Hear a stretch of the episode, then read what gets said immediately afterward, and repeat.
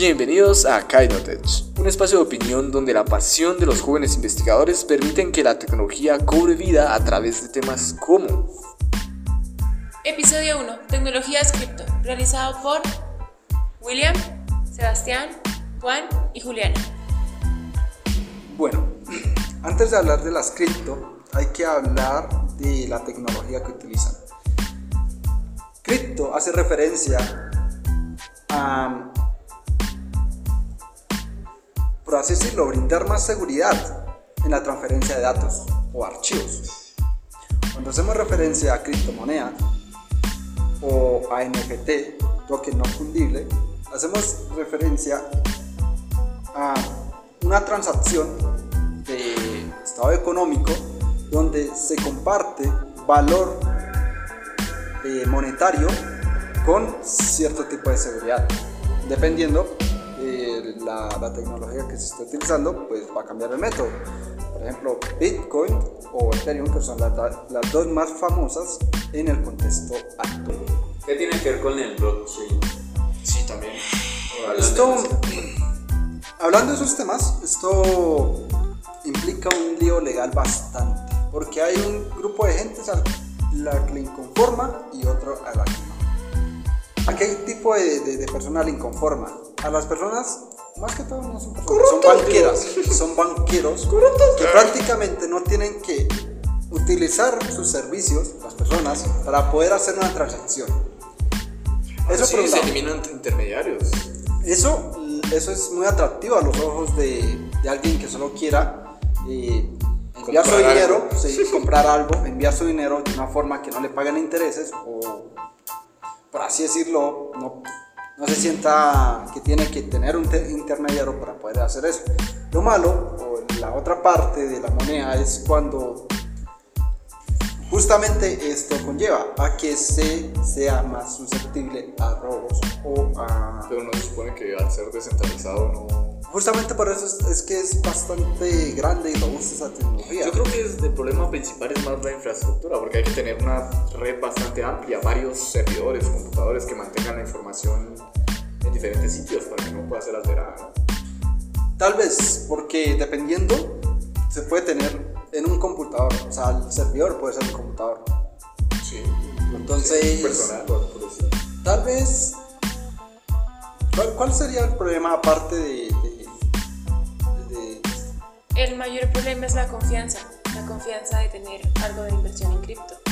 Recuerda que en cripto, en cripto también se da muchas referencias a lo que es la inversión de la moneda digital pues la infraestructura, más Exacto. Que todo, porque pues sí, hay que mantener su servidor, la generación de paquetes también consume. Exacto. ¿Y cómo me aseguro de que esa inversión pueda bajar un día de, de, repente ya no tengo tanto? Yo diría que si tomamos, yo que sé, energías limpias, por ejemplo, en este momento estamos eh, usando energía eléctrica en base a eh, hidroeléctricas y demás, y eso contamina bastante.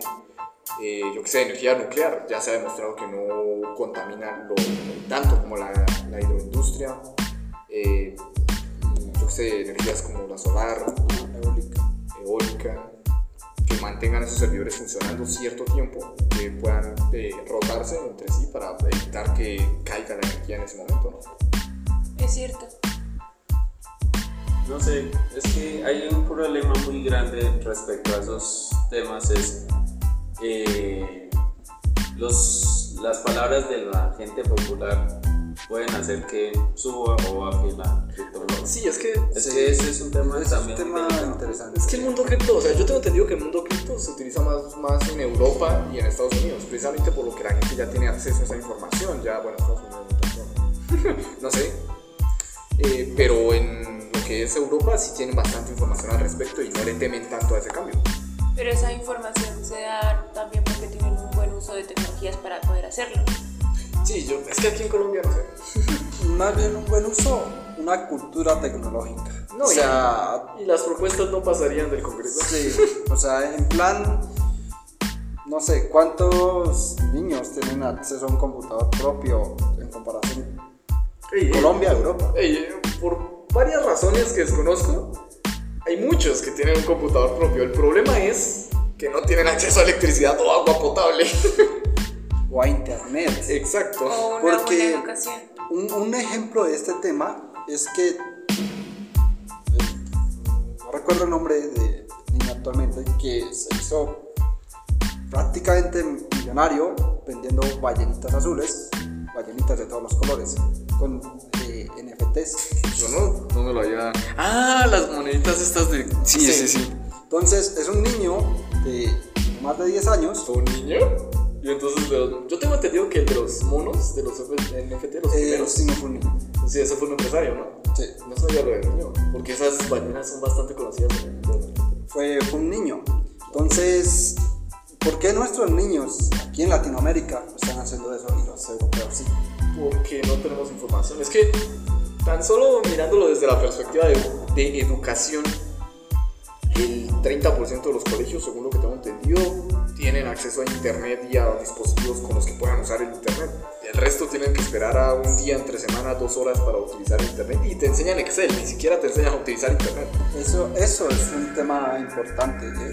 porque si en las escuelas o en los mismos colegios hubiera una educación tecnológica, los avances en cuanto a ese campo aquí en Colombia o en cualquier parte de Latinoamérica fueran bastante grandes.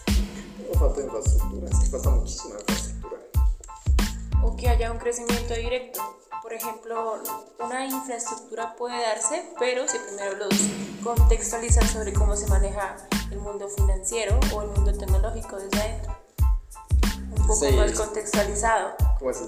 De pronto, eh, no es tanto la, la in- infraestructura, porque recuerda que primero se debe conocer desde la parte teórica, cómo funciona y cómo se mueve, para después sí poder entrar y no ir a nadar sin conocer el mar primero que todo. Ah, claro. Pero lo que te digo, o sea, la parte teórica también tiene que ver con cómo funciona la infraestructura. Yo desde lo personal creo que uno aprende más experimentando que teniendo bases teóricas. También pienso lo mismo. La verdad es que comparto ese ideal. Porque es que uno cuando experimenta, cuando invierte Cuando- 10 mil pesos. Cuando tú coges en- una bicicleta y te raspas hasta la cara, aprendes. Ah. Cuando, cuando tú coges 10 mil pesos, inviertes. Si hubieras invertido hace 7 años atrás, si no estoy mal, en, en una criptomoneda que no valía un dólar. En este, Oye, en sí, este, en este momento Yo me arrepiento. O sea, tenía acceso a internet en 2010. que- porque, uy, una noticia que me hubiera llegado, yo qué sé, en eh, eh, nueva moneda virtual, no sé qué, sé cuándo comprarla. Yo lo hubiera hecho por el meme. En sea, este solo- momento sería millonario. Solo, solo una moneda de esos. O sea, Es que sí, comprar un Bitcoin, 150 millones de dólares. Cuando valía menos de un dólar cuando inició. O sea, en plan, desde mi punto de vista, Y prácticamente te lo regalaban. Sí. Me dolió. de- desde mi punto de vista, para que una implementación tecnológica de este estilo se dé aquí en, en países de, de Latinoamérica, habla hispana, es educar a los niños desde pequeños con en muchos Que ya está aspectos. pasando. O sea, ya. en ya muchos aspectos, como en lo financiero, porque es que sí. una cosa es decirle pues, el dinero es tal, porque eso se lo enseña a la sociedad. O sea, el niño ve que eh, los demás comen y él no, se pregunta por qué, y es porque él no tiene dinero. Así es como él aprende a decir, no, el dinero es tal cosa. Pero si en las escuelas se dijera, se puede invertir de tal manera puedes obtener una ganancia de tal manera. Pero bueno, ¿de qué escuela? Porque primaria y preescolar. Claro, sí, o sea, de- dependiendo el nivel del, o sea, O sea, educativo en el que estemos hablando, que- niño. Yo diría que de séptimo octavo para adelante. O también tener una cierta promoción hacia personas que ya tienen un poder adquisitivo acumulado, que no saben qué hacer realmente con ello y cómo pueden invertirlo en tecnología. Ah, ¿A qué te refieres? A personas ya adultas, por ejemplo, un niño puede aprender sobre ello, pero después de cierto tiempo que tiene un poder adquisitivo es cuando va a poder invertir en ello. Pero tienes que tener, bueno, sí, sí podría ser, podría ser pero también tienes que tener en cuenta el nivel eh, educativo que tuvo esa persona, porque hay personas que no han superado el bachillerato, pero que tienen billones en la cuenta. Eso se llama una estrategia comercial que deben de hacer desde la cripto. Cómo atraparlos a ellos prácticamente para pero que puedan es que esa, esa clase de personas optan por pagarle a alguien para que lo haga. y si al pagarle a alguien sucede una estafa o una inseguridad sobre ello. Le sucede mucho, pero no van a. O sea, hay muchas personas, según mi experiencia, que no quieren aprender, sino que quieren que alguien se lo haga ya. ¿Me entiendes? O sea, tienes que tener en cuenta eso. También tiene que ver el nivel educativo. No sé, muchachos. Yo pienso que tener algo que suba y va a darle mucho valor a algo que uno no tiene en la mano. Por ejemplo, ¿se acuerdan de la pizza más cara del mundo? Compró con 10 mil. Yo no hubiera con 10 mil criptomonedas que ahorita son casi 38 mil millones de pesos. Por solo una pizza. Por solo Espero que no haya sido de piña. Imagínate que en ese entonces solo quieras una pizza y, en ese, y ya mucho después te das cuenta de que esa pizza vale 38 mil millones de pesos. Es un valor algo imaginario con monedas que suben y bajan. O sea, un día de estos la moneda baja a, uno por uno y yo compro algo y después subirá. Pero es que es lo mismo con, con valor económico actual de cualquier país. Sí, eso, es muy, o sea, igual, o sea, hay unas dos opiniones. Primero, pues vas dos ideas. Vas primero esa, que eso depende mucho también del dinero, de, digo, de la economía del país. Y de la percepción sí. pública. Entonces, pero eso que acabas de mencionar es lo que mantiene viva esta tecnología. O sea, las personas están esperando a que baje el precio para comprar. Y eso hace que suba. Y están esperando, o sea, cuando compran, comienzan a esperar a que suba para vender. Y la simple opción de comprar hace que suba. Así que. Por eso es que se mantiene viva esa llama. Lo mismo pasa, por ejemplo, Wall Street. Wall Street no hubiera existido desde hace 50, 60 años que existe si no existiera esa, esa premisa. O sea, yo creo que la criptomoneda es más la evolución del dinero actual. Porque a mí me encanta, me fascina poder llegar a un lugar, solamente sacar mi celular y decirles, tomen, aquí está mi dinero. ¿Lo dices por la forma de efectividad y seguridad o por la forma en que te obtenés el tiempo? Claro, obvio, no tienes que tener un fajo de billetes en tu zapato esperando a que se pudra. O se imaginan un ladrón diciendo, eh, pásame el criptomoneda. Exacto, y tú solamente, tú solamente entregas tu celular, vas a cualquier internet y bloqueas tus cuentas y ya. Simplemente dices, ah, este celular me lo acaban de robar. Bloquealo todo. No tienen acceso al dinero. No podría existir un atracador. Bueno, podrían vender el celular por partes, pero. pero eso es otro cuento. Ah. Cuando. Sí. Eso cuando se tiene inversiones y se puede invertir en el celular, el celular pasa a segundo plano, y valores. Y, imagínate los chips, por ejemplo, hay algunos celulares que tienen chips para pagar Transmilenio, cosas por el estilo. Imagínatelos ahora que se conviertan en literalmente el chip de tu tarjeta de crédito. Solamente abres tu cuenta, pasas tu celular, pagado todo. No tienes que esperar a contar tus billetes y esperar la fila. Simplemente pasas tu celular, te cobran directamente a tu cuenta. Aquí hay algo y es mm, tal vez por esto es que no, no, no es tan apetecida esta tecnología aquí en Colombia. Y es que aquí en Colombia somos muy tradicionales. Vamos a comprar y pedimos rebaja. O sea, con no, no, no, yo estoy a favor de la rebaja.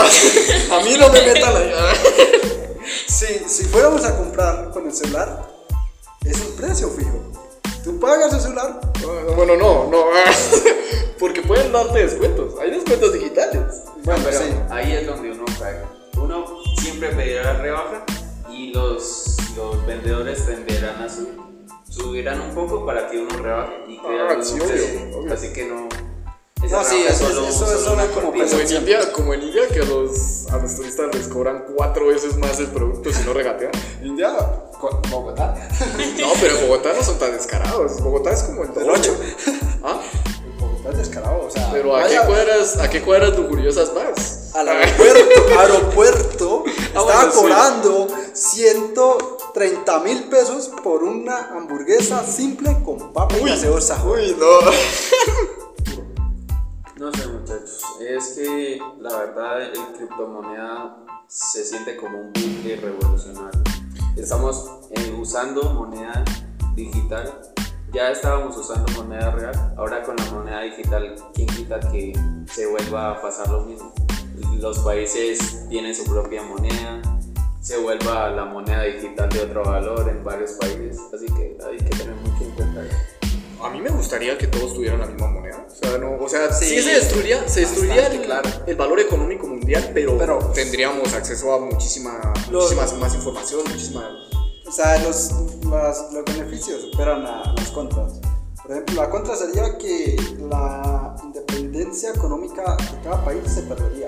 Por, y más que la independencia sería la, por así decirlo, pertenencia, porque cada país tiene un billete distinto y representa... Es que, por ejemplo, por ejemplo ni, siquiera, ni siquiera económicamente, en cuestiones de percepción pública.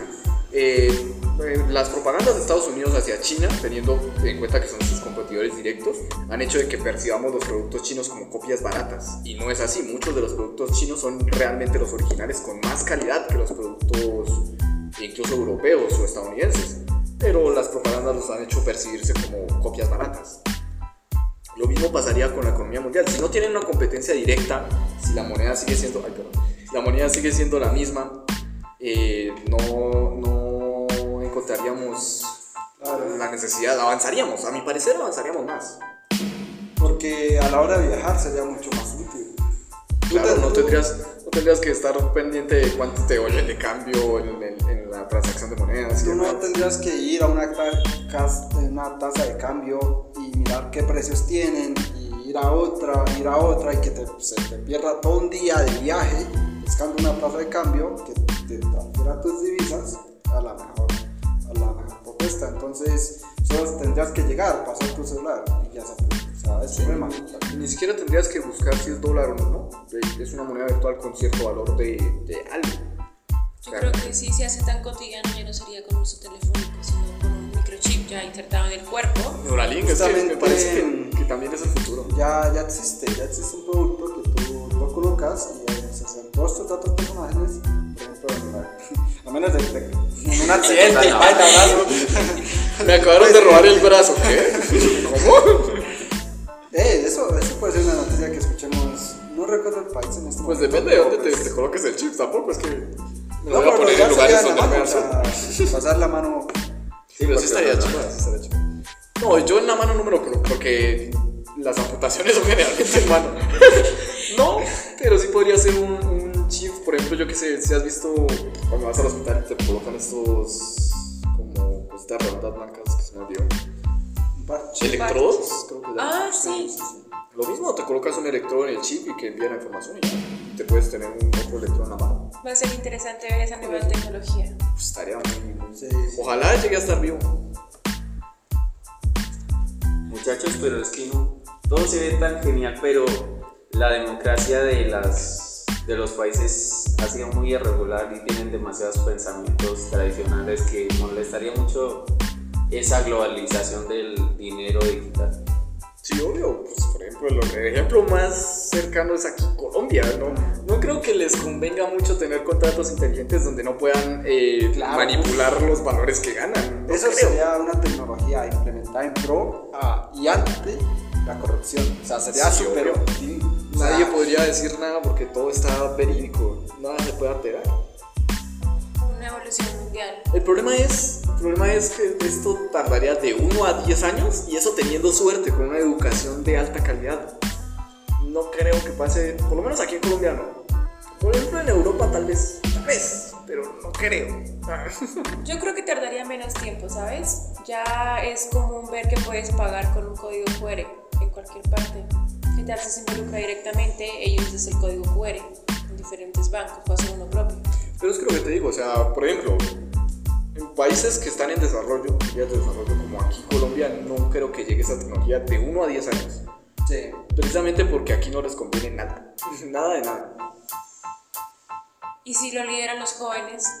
Hay una mayor cantidad de jóvenes en el país últimamente. ¿Pero sabes quién tiene el dinero? Sí. O sea, los o sea nosotros tenemos buenas ideas. ¿Pero sabes quién tiene el dinero? ¿Quién tiene tanto el dinero como el poder hacerlo realidad. Porque nosotros, listo, podemos. ¿Qué edad, ¿qué edad tienen nuestros congresistas? Porque yo conozco cuatro congresistas que superan los 45 años y tienen pensamientos retrógrados a morir. O sea, en plan, nosotros podemos lanzar proyectos, crear proyectos. Es más, pero no podemos ejecutarlos. Es más, ¿cómo, cómo sería? O sea, nuestras reflejado en las elecciones, ¿qué tanto crees que va a suceder en estas próximas elecciones? Una decisión totalmente cambiante. Sí, pero mira que estamos divididos en dos bandos, jóvenes y ancianos. Porque son ancianos y lo representa un anciano. No lo considero tanto entre jóvenes y ancianos, sino el poder de corrupción que puede haber este 19. Bueno, corrupción está en los dos lados. No puedo defenderlo porque en los dos lados hay corrupción. Pero a lo que me refiero es a eso, o sea, lo mismo, en los dos lados hay corrupción, en los dos lados se vería muy frustrante implementar esta clase de tecnologías. Yo creo que en uno no tanto como en el otro. Sí, uno Tendríamos más ventajas porque nosotros tenemos más acceso a la información, pero igual sería preocupante. Porque lo, se ve reflejado en Estados Unidos. La gente tiene acceso a toda la información, tiene, pero hacen unas estupideces que hoy... No, sí, o sea, lo que dice Sebastián es muy cierto. Desde mi caso personal, desde mi punto de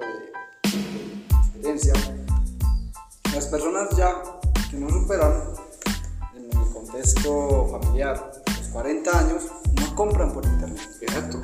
O les da mucho miedo comprar por internet. Las compras de internet comenzaron a hacerse famosas desde hace muchísimos años y son muy seguras actualmente. Y, lo peor es que sacan pretextos como, ah, me pueden robar, no sé qué, y realmente no, no. Te piden códigos de seguridad y cosas por el estilo. Pues yo concluyo que sí es el futuro, pero tal vez tarde. Por lo menos aquí, tarde un poco más. Pero sigue siendo el futuro. Yo digo que tenemos que apoyar esta clase de tecnologías, esta clase de, avances. Tenemos que seguir en pie.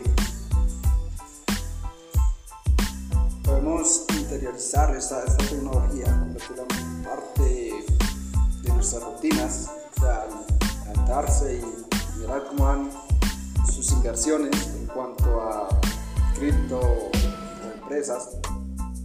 Y esto genera, puede generar un cambio brutal en el pensamiento de la, la sociedad como tal.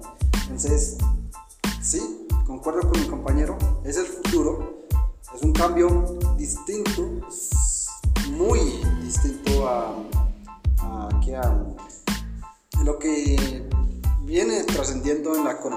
tradicional. Es algo sumamente innovador y riesgoso, que es la parte donde todo el mundo no le gusta estar, donde voy a perder, sí, no voy a invertir. Entonces, por eso es el talón de Aquiles de esta tecnología. Pero es un cambio que se tiene que hacer. El miedo, sí. Yo creo que es el presente más que el futuro.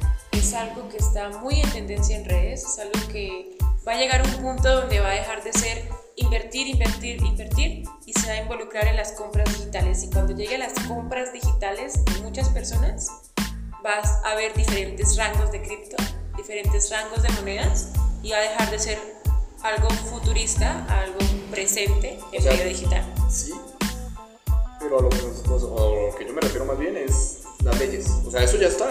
Si tú te pones en la, no en la web superficial, no en Google, todo eso, en de la que llaman Deep Web, eh, ya se manejan pagos digitales con criptomonedas, exclusivamente con criptomonedas. Y ni siquiera eso, ya hay o sea, sitios legales, O sea, donde tú puedes llegar y comprar con criptomonedas. O sea, si tienes una criptomoneda. Inclusive aquí en Colombia, en Boyacá hay varias criptomonedas que ya se aceptan en varias panaderías, en varios lugares.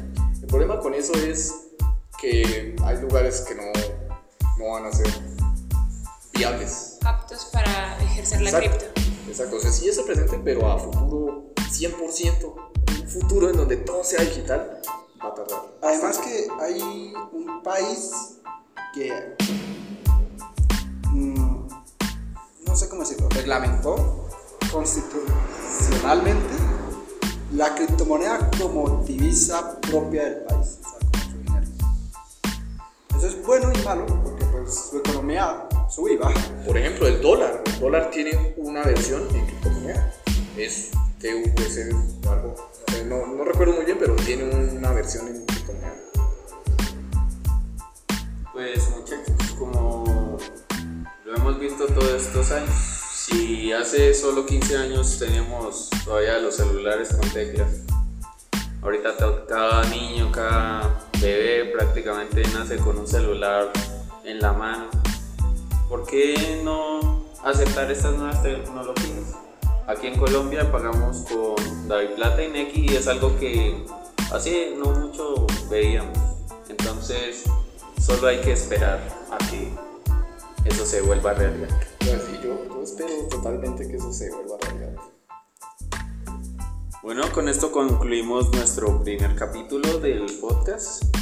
Muchas gracias por escucharnos y estén atentos para nuevos capítulos y nuevas investigaciones. Muchas gracias.